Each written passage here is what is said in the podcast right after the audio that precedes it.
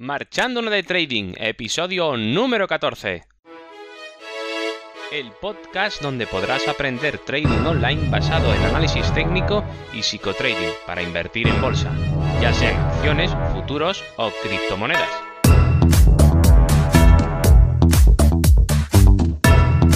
Hola, muy buenas. Comenzamos el episodio número 14 de este podcast como dije en el episodio anterior, hoy hablaré de qué son y para qué se usan las medias móviles en trading y os diré cuáles considero más importantes.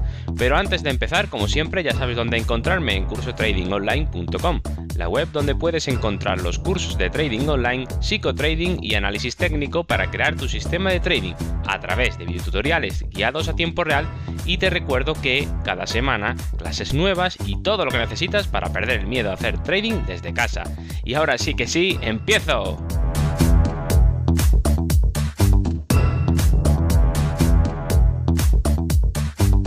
Bueno, ¿qué es una media en trading? Una media móvil. Bueno, pues es una línea que va dibujándose tomando el precio medio de los n precios anteriores. Entiéndase n como el número total de precios anteriores para calcular esa media. Es un promedio, simplemente. Por ejemplo, queremos hacer la media móvil de 50 precios anteriores, pues n sería igual a 50. Este número de precios es lo que nosotros podemos configurar en cualquier media móvil que queramos usar.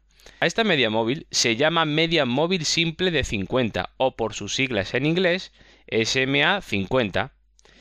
Esta media móvil se verá en el gráfico como una línea que ondea el precio con más o menos suavidad, dependiendo del número de precios que hayamos ajustado. Por ejemplo, una media móvil tipo SMA 15, donde solo tomamos los últimos 15 precios representados en el gráfico, se ajustaría bastante al precio, es decir, iría muy pegadito al precio, casi casi haciendo lo mismo que el precio, mientras que una SMA 200 se separaría bastante del precio y un cruce de precio con la SMA 200 representaría un aviso de cambio de tendencia en los precios medios del mercado. Entonces se dice que rompe la media, claro, la media de los 200 precios anteriores. Es decir, que la media dependiendo del número promedio que tomemos para calcularla, pues se va a ajustar más o menos al precio, es decir, se va a unir más al movimiento del precio o va a ser un movimiento más ondulado, más separado de lo que es eh, el precio actual. Pero bueno, no queda aquí la cosa, porque la SMA no es la única que hay. Hay más tipos de medias móviles. Bueno, pues vamos a ver esos tipos de medias móviles que son más usadas, ¿vale? Por un lado, hemos visto la media móvil simple, por sus siglas en inglés SMA, que sería la media móvil simple es el promedio aritmético de los últimos precios asignados, convirtiéndose en una línea o curva que suaviza el movimiento del precio, como hemos dicho. Pero después también tendríamos una siguiente media móvil que sería la media móvil exponencial, o EMA en sus siglas en inglés. Es igual a la media simple, pero da más importancia a los últimos precios que ha realizado el mercado, ¿vale? Después tendríamos también la media móvil ponderada, por sus siglas en inglés WMA. Es igual que la exponencial, pero aún le da más importancia a los últimos precios. Después también tendríamos otra que sería la media móvil Hull o HMA, que es una media móvil inventada por un tal Alan Hull. Hace lo mismo que las otras, pero modifica la fórmula para que no, no se retrasen los giros de mercado. Pero vamos, la misma, la misma historia, pero de más, eh, más refinada la fórmula, ¿vale?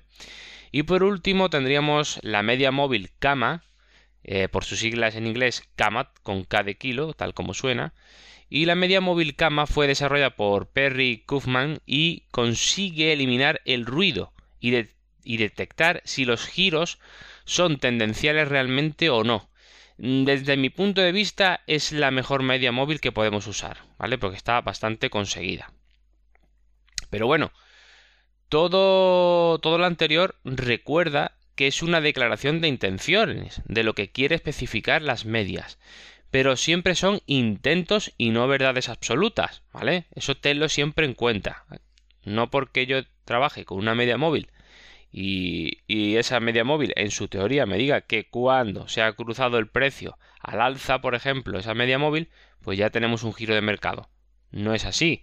Ya vimos con, con las líneas tendenciales, con la línea de tendencia, como eh, lo difícil que es o se hace eh, localizar un giro de mercado. ¿Vale? Luego eh, tendríamos que ver también la siguiente pregunta, porque claro, después de lo que os estoy diciendo, de que todo lo anterior es una declaración de intenciones, pero no significa que sean verdades absolutas, nos podríamos hacer la pregunta, bueno, pero entonces, ¿funcionan las medias móviles? ¿Tienen utilidad real? ¿Funcionan? Pues bueno, la respuesta a esto es mm, la siguiente. Yo diría que a la pregunta que funcionan las medias móviles, yo diría que sí y no. Y a ver, me explico. Las medias móviles, por un lado, puedo decir que sí funcionan por una sencilla razón. Y es que no es que sean mágicas o tengan un poder especial, funcionan porque muchísima gente las usa. Si la teoría dice que una SMA 200 en un gráfico puede frenar el precio, todos los que lo usan piensan lo mismo y por tanto se crea un consenso sin sentido natural, pero sí artificial, es decir, artificial porque procede de la creencia de que la media de 200 puede frenar el precio y provoca que todo el mundo actúe en consecuencia. Esto a su vez provoca que ahí el precio se pare. Pero esto es por una creencia, no por, por algo que realmente tenga sentido lógico. ¿Lo veis? ¿Comprendéis? Es porque se genera un consenso psicológico, si queréis, de que en ese punto se va a parar el precio, se va a frenar o va a suceder algo. Porque como hay tantísima gente que usa la SMA 200, pues, ¿qué pasa? Pues que todos ven lo mismo. Es como una ceguera colectiva, ¿vale? Pero que al final funciona, porque ellos están generando esa realidad, ¿vale? Esto tiene su teoría, porque fijaos que, claro, eh, todos estos que dicen o comentamos, o los como, como yo crean, creen fielmente que la realidad se crea a través de nuestras creencias, pues eso ya lo veremos en psicotrading, pues vemos que aquí hay un ejemplo claro de que esto sucede. Bueno, pero por otro lado, las medias móviles no funcionan. También he dicho que sí y no. Y no funcionan porque, como hemos visto, es una creencia popular, pero nada más que eso, una creencia. Pero nosotros, que somos la masa y no la élite financiera, que sí mueve el precio, no tenemos ese poder cuando realmente los que mueven el mercado quieran hacerlo y le importa tres pepinos que haya una media de 200 o no, y le trae sin consideración. Eso tenerlo seguro. Por tanto, en estos casos las medias serán rebanadas por el precio sin problemas algunos. O sea, sin problema alguno. Lo va a hacer y ya está. Porque así se decide. Porque las medias móviles la usamos la masa. Pero la élite financiera le da igual las medias y todos los indicadores que queráis. Porque ellos eh, trabajan no por dibujos, trabajan por, mm, por dinero.